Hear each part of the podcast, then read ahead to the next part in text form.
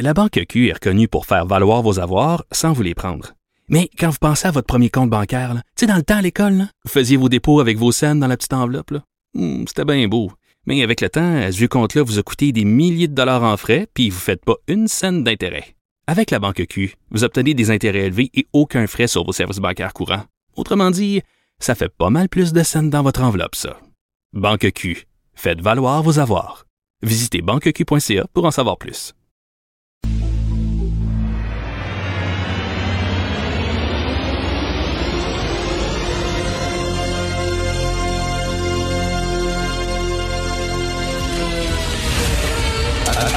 Attention, cette émission est laissée à la discrétion de l'auditeur.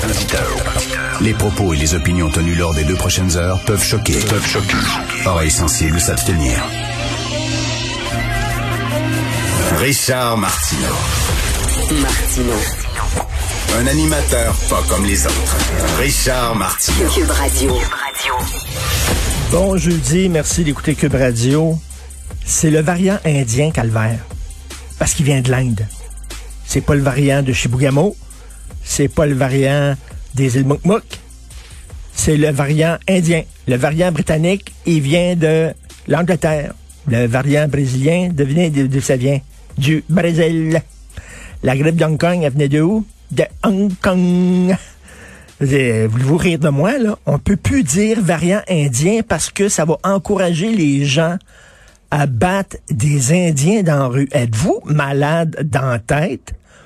Il faut savoir d'où ça vient. Ça dit, c'est pas un jugement sur rien. On dit que c'est un variant qui vient de l'Inde.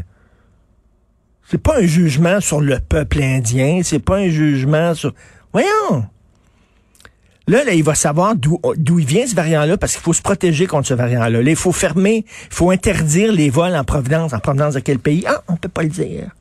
On peut pas le dire. hein? Oui, mais là, il faut se protéger. Il faut fermer les aéroports. Là.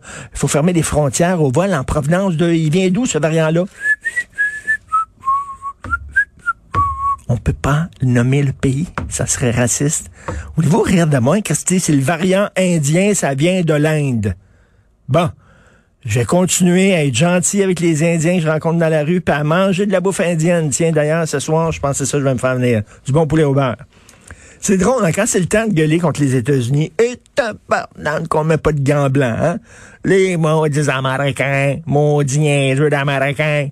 Puis là, on met le drapeau des États-Unis, puis Trump, puis Hawaii donc, puis le cancer des Américains, puis les armes à feu, puis le racisme, puis tout ça, puis les Américains, puis Elvis Gratton, puis toute l'affaire, puis ouais.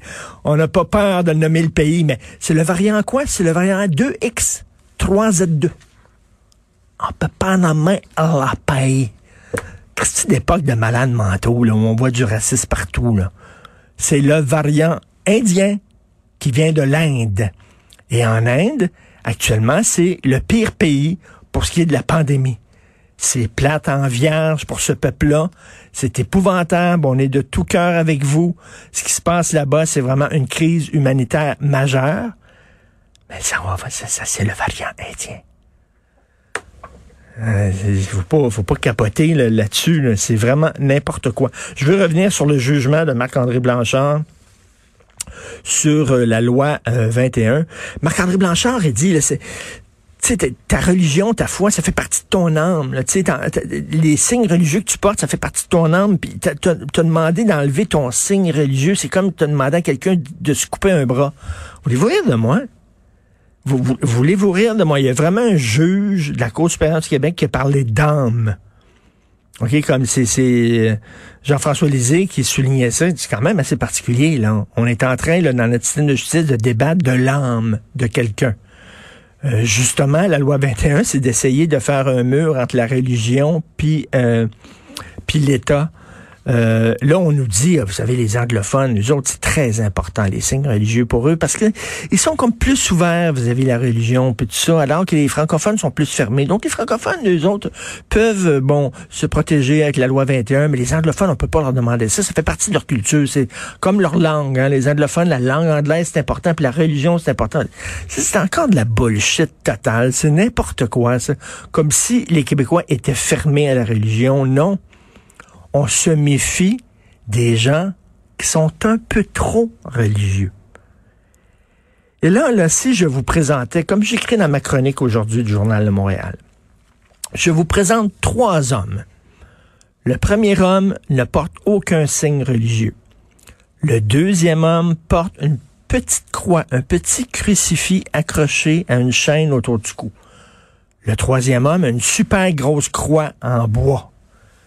Si je vous demande, c'est qui le plus craqué au point de vue de la religion? C'est qui le plus rigoriste? Celui là qui est plus susceptible de placer la loi de Dieu avant la loi des hommes? Vous allez me dire le troisième. Celui qui a un gros signe, ben c'est sûr. Tu vois un gars là, qui a un petit macaron du PQ, il y en a un qui a un T-shirt à l'effigie de René Lévesque, puis l'autre qui se promène en brandissant, faisant voler au-dessus de sa tête un gros drapeau des Patriotes. Je vais vous dire, c'est qui les séparatistes les plus craqués des trois? Ben, vous allez dire le troisième, avec le gros drapeau. Ben oui. Trois femmes.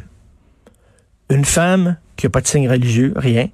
Une femme, et les deux autres femmes portent le voile. La deuxième accepte d'enlever son voile pour aller travailler. La troisième veut rien savoir. Elle veut pas enlever son voile. Bon, c'est quelle qui est la plus là, craquée au point de vue de la religion? C'est quelle qui est la plus rigoriste? C'est quelle qui a une vision plus fondamentaliste et peut-être radicale de sa religion? Ben, vous allez me dire, c'est la troisième? Ben oui. Et c'est ça, c'est rien que ça. La loi 21, c'est de dire, regarde, on te demande poliment d'enlever ton signe religieux. Et ça, c'est pas tous les fonctionnaires. C'est les fonctionnaires en position d'autorité. Juges, policiers, etc. Et c'est pas tous les fonctionnaires en position d'autorité, parce qu'il y a une clause grand-père. Alors, ceux qui ont déjà des signes religieux, et c'est pas seulement le voile, c'est le kippa, c'est le turban, ça peut être une grosse croix, etc. Ceux qui ont déjà des signes religieux peuvent le garder. Hein, pour vous montrer à quel point c'est une, c'est quand même, c'est de l'accommodement, c'est une, c'est une loi qui est très timide. Alors, c'est seulement les nouveaux, on leur demande de pas le mettre. Et je suis désolé, mais si une personne préfère ne pas exercer son métier, ne pas réaliser son rêve, préfère pas avoir de job, se retrouver sur le chômage plutôt que d'enlever son signe religieux, j'ai toutes les raisons du monde pour soupçonner que cette personne-là, peut-être qu'elle est peut-être un peu trop religieuse.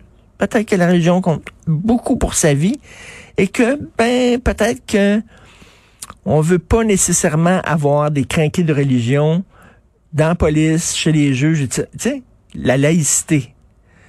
Et euh, il me semble que c'est un, un jugement, et, ce que ça démontre, s'il y a une différence entre les francophones et les anglophones, c'est que les francophones, oui, on se méfie euh, des gens qui ont une vision trop rigoriste de la religion. Savez-vous pourquoi? Parce que les francophones ont été étouffés par la religion. Les curés rentraient dans les maisons. Ça s'est produit chez moi. Mon père me l'a déjà raconté. Les curés rentraient dans les maisons. Puis du Trisac, c'est la même affaire aussi, me parlait de ça. La même chose. Le curé rentrait en disant, faites pas assez d'enfants. Vous devriez faire plus d'enfants. C'était comme ça, là. Ils, ils, étouffaient littéralement les gens. À un moment donné, on a dit, c'est assez. Puis on va sortir la religion par la porte d'en avant. Puis c'est pas pour qu'elle revienne par la porte d'en arrière. Absolument pas, là. Donc, on est méfiant. Mais ça veut pas dire qu'on est anti-religion. On dit pas aux gens de renier leur foi. On dit pas aux gens d'arrêter de croire. On dit aux gens de mettre leur signe religieux de côté. Et comment ça se fait qu'il y a des femmes musulmanes, puis ça vise pas seulement que, mais il y a des femmes musulmanes qui sont musulmanes, mais qui portent pas le voile? En fait, celles qui portent le voile, c'est une minorité, c'est une vision politique de l'islam. Donc, ça n'a rien à voir comme, comme étant euh, du, racisme anti-religieux. Et euh, j'attire votre votre attention sur un texte dans le Devoir aujourd'hui sous la plume de Guillaume Bourgault-Côté qui est très intéressant. Il parle, euh, vous savez, les experts, les spécialistes qui conseillent le gouvernement Legault dans la gestion de la crise, dans la gestion de la pandémie. Bien sûr, il y a des infectiologues, il y a des microbiologistes, etc. Mais il n'y a pas, il n'y a pas d'experts en comportement. Et euh, Guillaume euh, Bourgault-Côté dit c'est quand même assez particulier. Puis c'est vrai, qu'est-ce que ça fait un expert en comportement? Ben, c'est quelqu'un qui comprend comment réagissent les foules et comment on peut amener une foule à, respecter des consignes. Par exemple, un expert en comportement, mettons, quand le go arrive avec euh, on va prendre euh, le, le couvre-feu de 9h30, on va le mettre à 8h. Là, l'expert en comportement pourra dire, et là, vous allez avoir la difficulté, M. Legault, parce que nous autres, on comprend comment les gens fonctionnent, comment les foules fonctionnent, et il y a peut-être des gens qui vont euh, décrocher. Vous risquez de faire plus de mal que de bien. Vous risquez de, de pousser les gens à décrocher puis à ne plus respecter les consignes. Donc, peut-être vous seriez mieux de le garder à 9h30. C'est ça, ça fait des experts en comportement. Comment t'amènes des gens à se faire vacciner? Quelles euh, paroles tu utilises, quelles mesures tu utilises, jusqu'où tu vas trop loin. Donc, un expert en comportement, c'est très intéressant. Et pour retourner à la loi 21, euh, euh, Madame Anglade, Dominique Anglade du Parti libéral du Québec, qui dit que si elle était première ministre, elle ne reconduirait pas la clause dérogatoire. Ça veut dire qu'elle laisserait la loi 21 euh, littéralement euh, au juge en disant que la Cour suprême en fasse ce qu'elle veut. Euh, nous autres, on va pas utiliser la clause dérogatoire pour la protéger. Ce qui veut dire qu'elle accepte que la, loi 21 se fasse charcuter. Donc, c'est assez particulier. Charcuter par qui? Ben, charcuter par des juges qui vont appliquer la Constitution canadienne. Constitution canadienne qu'aucun gouvernement du Québec, même pas un gouvernement libéral, reconnaît. Donc, ce qu'elle fait là, Mme Adlade, c'est assez particulier. Là. C'est, je pense que c'est inédit dans le gouvernement libéral. Parce qu'il n'y a aucun premier ministre libéral qui a accepté de reconnaître la Constitution canadienne. C'est pas rien que les péquistes. C'est pas rien que les caquistes.